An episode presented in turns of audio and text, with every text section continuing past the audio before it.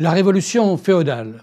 Si euh, la Renaissance carolingienne est un faux départ, on peut effectivement se demander si le Moyen Âge ne commence pas avec la révolution féodale, si on comprend par ce terme qui est très contesté, euh, en fait la révolution socio-économique qui accompagne la consolidation de des institutions féodales. Ces institutions féodales, au départ, bien sûr, c'est le lien d'homme à homme, c'est la recommandation, le fait que le vassal se recommande à son seigneur, vous le voyez ici euh, mettre ses mains entre celles du Seigneur. On voit que les deux hommes se trouvent dans une relation qui est une relation en fait tout à fait égalitaire, c'est une relation charnelle.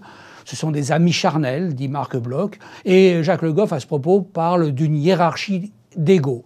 C'est donc une aristocratie qui domine la société, une aristocratie militaire de seigneurs et de vassaux qui sont de plus en plus euh, amenés à intégrer parmi eux ceux que l'on appelait les chevaliers, qui étaient euh, simplement les guerriers militaires euh, combattant à cheval.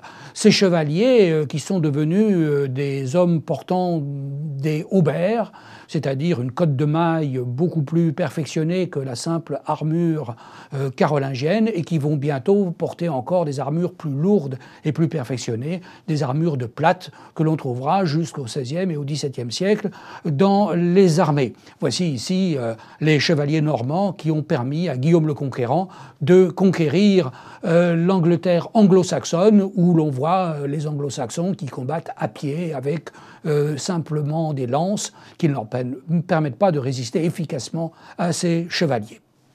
Cette aristocratie militaire va euh, développer euh, des châteaux.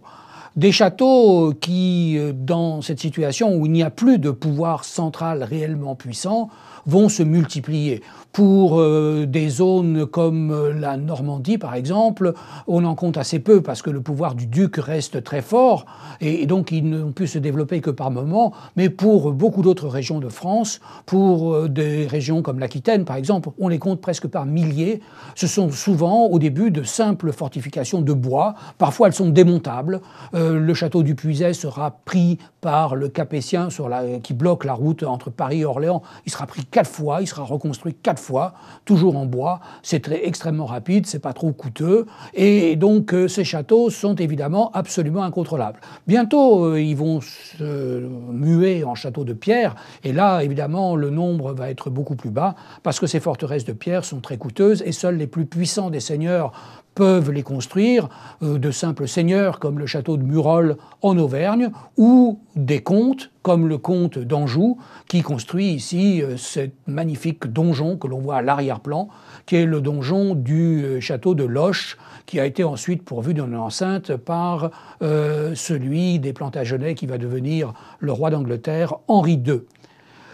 Ces châteaux donc sont des poste de contrôle, de commandement, où s'exerce le commandement collectif de cette société aristocratique militaire. C'est ce pouvoir que l'on appelle le pouvoir de dominium. Le seigneur, euh, en latin, c'est le dominus, et ce seigneur exerce son dominium, et euh, grâce à ce pouvoir, il va développer la seigneurie. Cette seigneurie lui permet de contrôler ses paysans, qu'ils soient libres ou non, et de ce, de ce fait, les esclaves disparaissent dans cette période-là. On a des paysans que l'on appelle des paysans serfs, mais les serfs, comme les libres, sont des paysans qui euh, exploitent des exploitations euh, autonomes, euh, qui ont évidemment toutes les incitations pour développer leur production développer leur production par des techniques ou développer leur production par des défrichements, l'accroissement de la surface cultivée, qui est une caractéristique de cette Europe qui atteint son maximum d'extension des surfaces cultivées à la fin du XIIIe siècle, une extension que l'on ne retrouvera plus jamais euh, dans euh, l'Europe.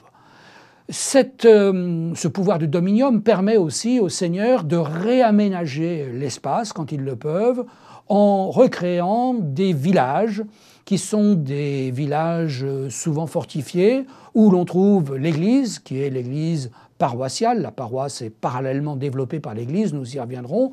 Et puis le château. Et puis également, et on le voit assez mal là, mais on le voit sur l'extrême droite de l'image, euh, le cimetière qui se retrouve à côté des deux centres que sont le château et l'église.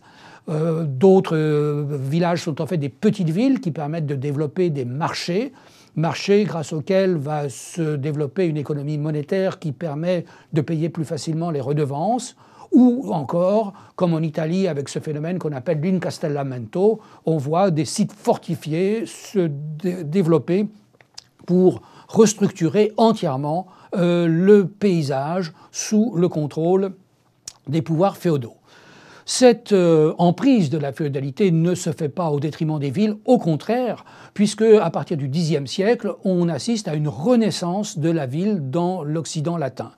Euh, je dis bien renaissance, ce n'est peut-être pas le bon mot parce que ces villes médiévales n'ont rien à voir avec les cités de l'Antiquité.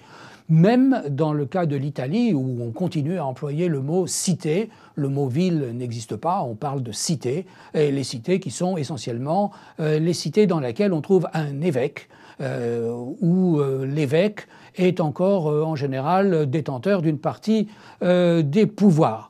Ces villes permettent un essor des marchés, du commerce, de la circulation monétaire, et ils vont aussi permettre euh, de développement d'un pouvoir politique. On voit ici le euh, florin de Florence, qui est la première monnaie d'or refrappée en Occident latin. Il n'y avait jusque-là de monnaie d'or que dans le monde islamique et à Byzance, preuve de la santé de l'économie occidentale et de sa formidable croissance. On recommence à frapper des monnaies d'or au milieu du XIIIe siècle. Ces villes ont effectivement acquis pour beaucoup un véritable pouvoir politique, qu'il s'agisse des grandes villes de Flandre ou de l'Empire. Ici, on voit le beffroi de Gand qui est le signe de cette puissance politique. Et puis, dans les cités italiennes, on assiste à une véritable autonomie politique, une véritable indépendance, et elles sont la source de véritables petits États. Dans toutes ces villes, il y a un développement du commerce avec euh, l'apparition de rues marchandes et de boutiques comme celles-ci qui sont représentées sur des fresques du château d'Issogne dans le Val d'Aoste à la fin du XVe siècle. On voit ici une boutique de marchands de tissus. Et euh, ces villes dans leur croissance, commencent à rencontrer bien sûr quelques problèmes, et en particulier des problèmes de ravitaillement à partir du début du XIVe siècle. Et on voit ici les magistrats de Florence qui euh, s'empressent de nourrir euh, les pauvres de Sienne, mais c'est aussi un petit pied de nez politique, puisque Sienne est l'ennemi politique de Florence, et Florence montre ici sa supériorité économique sur sa rivale. Cette puissance politique, on la retrouve aussi dans euh, les communes, ces villes qui se sont dotées d'une municipalité, que cette municipalité soit née en réaction au pouvoir de l'évêque, c'est le cas ici à Soissons, ou qu'elle soit née en réaction au pouvoir du seigneur féodal, c'est le cas de Valenciennes qui a fait euh, son indépendance et son autonomie contre le comte de Hainaut.